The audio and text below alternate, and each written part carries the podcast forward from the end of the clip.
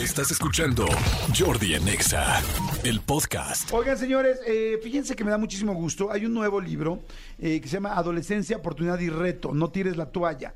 Entiende, eh, forma y acompaña desde el amor a tu adolescente en su camino hacia la madurez, plenitud y felicidad. Este. La psicóloga que lo escribe es una psicóloga que respeto muchísimo, que me encanta su trabajo, ha impartido muchísimas conferencias, talleres en México, en Estados Unidos, en Latinoamérica. Está muy, muy preparada, ya la conocen, es parte de los expertos de este programa y me da muchísimo gusto que esté hoy aquí porque el libro está, tuve la oportunidad, eh, no, les, no les puedo decir que lo leí completo porque no me dio realmente tiempo, pero sí les puedo decir que, lo le- que leí muchas partes y me pareció interesantísimo y más viniendo de ella, que es una persona que sabe decir, sabe, tiene realmente la información y sabe explicarla y aterrizarla de una manera mundana, básica, en blanco y negro, amigable, porque eso es lo difícil de leer un libro de qué hacer con tu adolescente. Y hablo de Katy Calderón de la Barca. Katy, ¿cómo estás? Jordi, feliz de compartir este nuevo libro contigo. Ay, qué padre, qué felicidad. Pues este, bueno, entenderás que para mí los libros para adolescentes son extremadamente importantes porque pues todos los que tenemos adolescentes la sufrimos y efectivamente lo que uno quiere de repente es tirar la toalla y los papás no saben qué hacer. ¿Estás de acuerdo? 100% Jordi, porque además nadie nos explica qué es lo que sucede en la adolescencia. Y de hecho, el tema de entrarle al, a- al ser papás, o sea, todos pensamos que ser papás es tu proyección de tu mejor versión, quieres educar, quieres que se porten bien. Y entonces tú ni siquiera eres tu mejor versión. Tú no eres alguien que normalmente te preparas. Y digo tú porque a todos nos pasa como como seres humanos, no tenemos este trabajo interior en donde sabemos nuestros puntos ciegos, reconocemos cuáles son esos lugares oscuros y dónde fallamos y dónde tenemos estos detonantes. Entonces, ¿qué queremos? Que nuestros hijos, porque además les decimos nuestros hijos, crezcan educados, crezcan justamente como, como dabas el ejemplo, ¿no? De cómo hacer pipí. O sea, realmente lo que queremos es que ellos sean muchas veces lo que nosotros no somos. Entonces, este libro es la invitación a que pueda ser esa mejor versión para que entonces ellos tengan el camino mucho más fácil para poder ser su propia mejor versión. Ok. Hay una frase que me encanta que es que, que pasa a veces con los hijos, que es haz como digo y no como hago. O sea, los papás decimos, haz esto, no mientas, no tal, no tal. Pero yo no hago eso. Si miento, si digo, si tal, si me desvelo, si me enjarro. O sea, es como, simplemente no. ¿Cómo le puedes decir a unos hijos, ten cuidado con el alcohol si el papá o la mamá llegan borrachos constantemente y los están viendo todo el tiempo que no, no saben cuidar ni siquiera el papel alcohol, ¿no? Tal cual, y, justo me encanta porque eso es justo lo que pasa en terapia. O sea, yo recibo a los papás no diciendo, ahí te dejo a mi hijo, el tema es problemas de alimentación. Maneja pésimo el enojo, es muy impulsivo, o sea, me, me dan el diagnóstico. Y cuando pregunto que en casa, ¿quién es así? Y resulta, bueno, sí, nosotros los dos somos así más o menos. No, pues los dos, este, sí, mi marido tiene un tema de alcohol. Entonces empieza a salir y le digo, es que, uno, tú quieres que yo trabaje con él, pero yo necesito que tú me ayudes a hacer tu trabajo. Entonces, un poco lo que hice fue justo sacar el libro y sacar un taller para que los papás me acompañen en el trabajo con sus hijos, porque es más fácil que trabajemos por los dos flancos. O sea, a mí me interesa que los papás, como bien lo dices, sean el ejemplo de lo que quieren que sus hijos sean. Y me interesa que los chavos empiecen a ver coherencia, empiecen a ver esa congruencia en su actuar. Porque realmente eh, esta pregunta se las digo, o sea, ¿tú de verdad amas a tu hijo? Porque lo que él está viendo es tu miedo, es tu enojo, no tu amor. Cuando corregimos, Jordi, la mayoría de los papás corregimos con el miedo, con esta furia, que es la máscara, porque a veces los hombres y, y a veces algunas mamás somos monoemoción.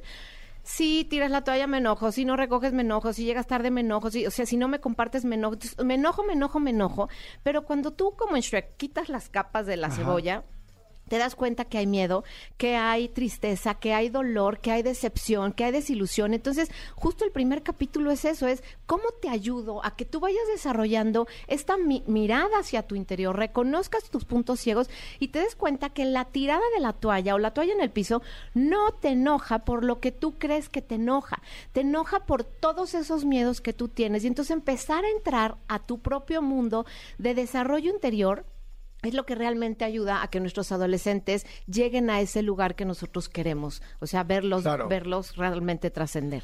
Me, me- me encanta lo que dices, tienes toda la razón. Y a ver, toda la gente que nos está escuchando ahorita, a ver, todo el mundo tenemos un adolescente cerca. No necesariamente es tu hijo, pero puede ser tu sobrino, puede ser tu nieto, puede ser tu vecino, puede ser el hijo de tu nueva pareja o la hija de tu nueva pareja.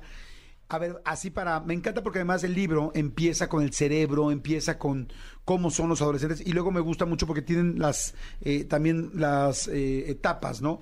Eh, a partir de los 11 años, entre los 12 y los 14 años, entre los 14 y los 15, a partir de los 15 y entrar a los 16, 16 y 17, 17 y 18 años. Me gusta mucho cómo está dividido. Para toda la gente que está escuchando con adolescentes, y todo el mundo dice, ¿qué es normal y qué no es normal un adolescente? ¿Cómo debe ser un adolescente? O sea, ¿qué sí le está pasando y qué tiene un adolescente para que vayan todos ubicando qué es normal? Porque mucha gente se asusta, Claro. ¿no? Con la escuela, cuando empiezan a bajar de la eh, lo- lo- la- las calificaciones, tal. Claro, y justo por eso empecé con la parte del cerebro. Todos entendemos que las hormonas, sale pelo, te pones de malas, pero realmente justo por eso arranco con la parte del cerebro. O sea, el cerebro del adolescente literalmente no le alcanza. O sea, las conexiones, imaginémonos tres escalones. Empiezan en la parte del cerebro emocional o el cerebro primitivo, digamos. Haz cuenta, está el primitivo, el primer escalón, segundo escalón está la parte emocional y el tercero, que es el último que se conecta, el que está en construcción, es la parte que razona, que puede discernir, que analiza, que toma decisiones, es la última en conectarse. Entonces, como papás, tenemos que entender que si esa no está lista, no les podemos de entrada hacer la pregunta de ¿por qué lo hiciste? Ellos mismos no saben. Entonces, por eso para mí era importante decir, a ver, partan de esta idea sus hijos todavía no tienen la conexión hacia esa parte que es la que reflexiona y toma buenas decisiones. Entonces, ¿cómo se construye esta? A partir de trabajo práctico, o sea, de un día, dos días, estar trabajando con ellos, ser este Pepe Grillo y su conciencia. Entonces, esto se va desarrollando con comunicación asertiva, con límites, que son todos los puntos que voy recorriendo en el libro, pero de entrada lo que tenemos que entender es al adolescente no le alcanza. Entonces, una vez que hay malas conductas, lo que tenemos que hacer es parar, o sea, nue- nuestro así nuestra explosión que viene, sentarnos con ellos tranquilos y revisar ¿Qué pasó antes? ¿Qué te llevó a, a tomar esta decisión? Y siempre hay un factor emocional que los llevó a esa decisión. Y por eso para mí es importante que los, o sea, nosotros adultos nos demos cuenta cuál fue ese factor que a mí me hizo perder el control.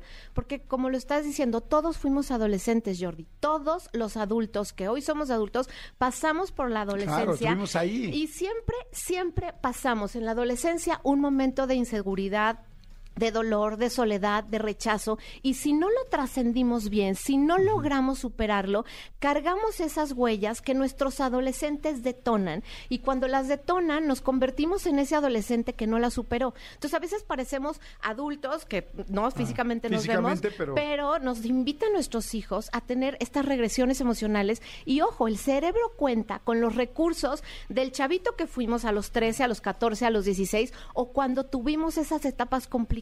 Entonces, si no tenemos trabajo interior, no nos alcanza para ser adultos, papás y mamás que sean maduros, que sean conscientes y que realmente los ayuden a tomar mejores decisiones. Entonces, imagínate la, la complicación del cóctel que se genera ellos en la adolescencia, nosotros perdidos en nuestras regresiones emocionales o en lo que es la crisis de los 40, la, la menopausia, la andropausia. Entonces, es un cóctel que si no Los nos problemas de la miramos... pareja. Exacto. O sea, es un caos y los pobres chavos se sienten más solos que nunca. Entonces, es cómo poder paso a pasito irte llevando y acompañando con herramientas que te van a ayudar a tener un mejor equipo familiar y poder trascender esta etapa tan complicada. Está increíble. El libro se llama Adolescencia, Oportunidad y Reto. Miren, tiene, eh, estaba viendo los temas. Desde, hay uno que me gustó mucho cuando me lo mandaste, que era anticiparte.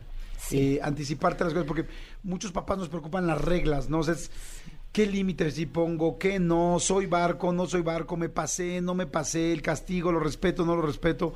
Evidentemente hablar de adolescentes podríamos hacer literal un programa todos los días de una hora y media y Sí. podría siempre estar sacando información.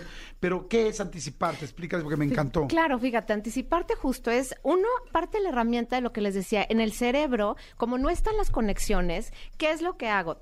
Tomo en cuenta la neurociencia y entiendo que las mejores condiciones del cerebro es cuando la atención está abierta, está curiosa y hay un espacio de armonía. Entonces, cuando me anticipo, voy a estar con mis hijos hablando en un espacio en el que no hay conflicto, en el que no hay tensión. Y entonces ahí les cuento lo que normalmente nos brincamos los papás.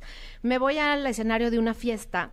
Y ahí les cuento, ¿cuándo es cuando te vas a topar una, una decisión complicada? Cuando te ofrezcan un churro, cuando te ofrezcan a lo mejor alcohol, un shot o droga, porque tú no vas a ver al chavo que todos nos imaginamos o al señor abajo del puente tirado, no, te vas a encontrar a una chava súper guapa, muy atractiva o a alguien que te gusta y que ves muy cool y te va a ofrecer eso. Entonces, ¿qué sucede en la adolescencia? Tú no estás preparado para eso. Tu mamá o tu papá te dicen está mal y te vas a perder y vas a hacer tonterías, pero no te cuentan la parte divertida que es la que el cerebro más activa tiene. Entonces, si nosotros cuando nos anticipamos les decimos a nuestros chavos, a ver, lo difícil va a ser lidiar con la, con la calentura, la atracción, la emoción de que te pelaron y te quieren incluir en el grupo, con eso, ¿cómo puedes decir que no? Y ahí es donde los chavos se quedan, no, bueno, a ver, entonces ahí nos ayudan algunas veces las mentiras. ¿Qué podrías decir? No, pues que estoy tomando medicinas, o no, pues que, o este, le doy un traguito y tiro lo otro. O sea, como tratar de ayudarlos sin la tensión, sin la presión, a que puedan tomar decisiones. Y por otro lado, o sea, tienes panorama A y panorama B. El panorama B es, y si tú no lo decides correctamente, llegas borracho o, usas la este marihuana, etcétera, ¿qué va a pasar? Uno, no hay permisos, se rompe la confianza, cómo te vas a sentir de mi cara, de mi enojo, cómo te vas a sentir sin la salida de otras cosas, cómo te vas a sentir lidiando con la tensión emocional que va a haber en la familia. Entonces, todo esto, sin el conflicto enfrente, lo ayudamos a que lo piense, a que lo reflexione, a que lo visualice. Y a eso me refiero justo con anticipar, con que podamos crear las condiciones óptimas de aprendizaje y de buena toma de decisiones basada justo en las condiciones del cerebro, pero ayudando a que ellos puedan ir creando justo ese último escalón a la parte de la corteza prefrontal, en donde cuando vean ese escenario, es como cuando te vas de viaje. Si tú ya sabes el clima, si tú ya sabes las condiciones que tienes que empacar, es mucho más seguro transitar esa situación, ese proceso de manera óptima. Entonces, eso es lo que hacemos con anticipar. Está está súper interesante. Yo creo que todos los que tenemos adolescentes de repente no sabemos qué hacer o cómo manejarlo o cómo pero me gusta mucho esta situación, porque fíjense, lo que dice Katy Calderón de la Barca en un principio es, el adolescente no puede entender muchas cosas. Entonces, si llega ese momento de la droga y si llega ese momento con la chava guapa o el chavo guapo que lo está invitando, este, y no sabe, o sea, su raciocinio, su, su corteza prefrontal, su juicio no va, no funciona ahorita igual que cuando tenía 10 años. Entonces no va a saber qué hacer. Sin embargo, si tú ya te anticipaste, ya lo platicaron ustedes, él ya tiene un plan. Y entonces ya puede saber cómo hacerlo. Y por otro lado, si la regó y si sí lo hizo, también tiene una consecuencia que ya sabe él. ¿no? Entonces, a ver, quedamos de que pasaba por ti a la una de la mañana a la fiesta. Y resulta que llegó y a las dos de la mañana saliste o llegaste tarde, perfecto. Él ya sabe qué, qué, qué consecuencia hay. Lo que le molesta mucho al adolescente, y me gustó mucho porque lo dice en el libro Katy, es que no soporta que le inventes una consecuencia. Porque dice, tú estás contra de mí, porque además ese es, su espíritu en este momento. Pero si tú le dices, si no llegas a la una hoy, no vas a las próximas tres fiestas de tu escuela, él ya sabe, él ya sabe lo que es. Entonces, cuando llegues, ¿por qué me castigaste? No, yo no te castigué, tú tomaste la decisión, porque ya lo habíamos hablado antes, ¿no es así? Tal cual, y ahí es, es, también darles el espacio para, sí, están decepcionados, están frustrados y está bien, o sea, porque parte de lo que aprendemos aquí es, las emociones van a ser parte de, el hecho de que suban los ojos, lo que siempre decimos, los ojos, la cara de huevo, es aceptar, eh, está, está frustrado, está enojado, no me lo hace a mí. Entonces, los chavos entienden que se vale sentir, nosotros entendemos que se vale, o sea, nosotros, nuestro sentir y el de ellos, se vale estar y no lo tengo que cambiar y no tengo que aplicar esa guillotina emocional de y no me pongas a sacar y ni te frustres, ¿eh? Porque, no, pues claro que se va a frustrar y está bien que se frustre, pero ahí justo lo que se trabaja, Jordi, es la confianza, porque entonces ellos pueden confiar en nosotros, los límites te permiten sentir que el espacio en el que estás es para confiar, porque sabes hasta dónde. Exactamente, esa es la seguridad. Bueno, o sea, puede gustarte o no gustarte, pero es seguro, sé que va a pasar. Sí, exacto. Oye, este, última pregunta, mi querida Katy, que es, porque la verdad digo no, por favor, porque hay mucha gente que nos está escuchando ahorita que dice, ¿qué hago cuando ya no puedo más? O sea, ¿qué hago cuando me sigue hasta el cuarto? No, mamá, pero sí me vas a dar permiso, sí me vas a dar permiso, pero papá, ¿por qué? ¿Por qué? ¿Por qué? O sea, es cuando tú como papá ya no tienes herramientas y este, cuando ya no tienes herramientas y dices, güey, me está acosando mi hijo Sí, y, sí. y- y me está chingando y chingando, ya no sé qué hacer. Este, ¿qué haces ahí? Y, y realmente, como dices aquí en el libro, quiero tirar la toalla. Sí, generalmente ahí siempre hablo del enojo limpio. O sea, el enojo limpio es ese que pone límites y puedes decir, para, ya no, no puedo más porque el siguiente escalón es el grito, es voy a aventar algo. O sea, ahí lo, lo que tú le vas a dar muestras es a su cerebro que no se está autorregulando, no está parando, tú le vas a modelar cómo se hace a su propio cerebro. Entonces, lo que tú vas a hacer es decir una, una frase, y hay que tener por eso siempre una frase como, para, alto, ya, no puedo más. Y esto es, no puedo hablar, no puedo hablar. Y con una frase así lo que haces es te vas para adentro a darte cuenta que ese es el momento para lidiar y para darle la muestra de cómo se uno uno cómo se autorregula. Y después de eso, puedes cerrar los ojos, te puedes voltear hacia la pared, te puedes salir del cuarto y lo que tienes que hacer es encargarte de ti, porque ese es el mensaje que le vas a enseñar a él. Uno así se encarga de uno mismo. Entonces, ahí es cuando, el- o sea, tiras la toalla de decir, no puedo seguir hablando, porque si yo sigo hablando voy a gritar, pegar, insultar, etcétera, y voy a romper los valores que yo quiero tener para ser papá o mamá.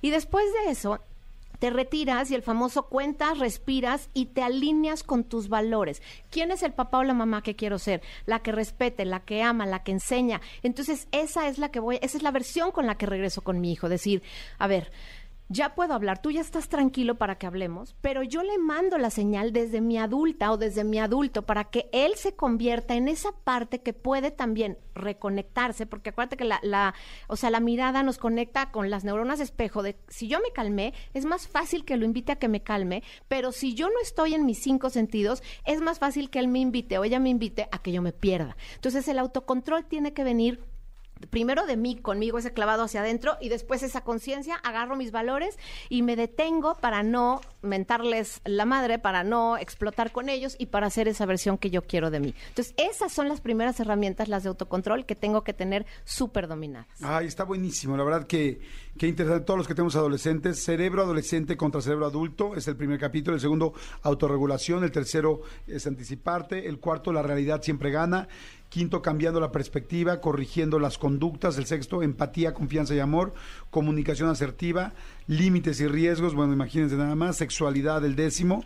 Este, pues está fantástico. Katy, ¿dónde consiguen el libro? El libro es de Urano. Sí. ¿Dónde lo consiguen? Está en todas las librerías, ahora sí que lo encuentran en todas las librerías, en las tiendas grandes, en las chicas, en todas las tiendas donde vendan libros. Y el complemento del libro, que es el taller, que es en línea, está en mi página, que es www.caticdelabarca.com. Katy se escribe C-A-T-H-Y.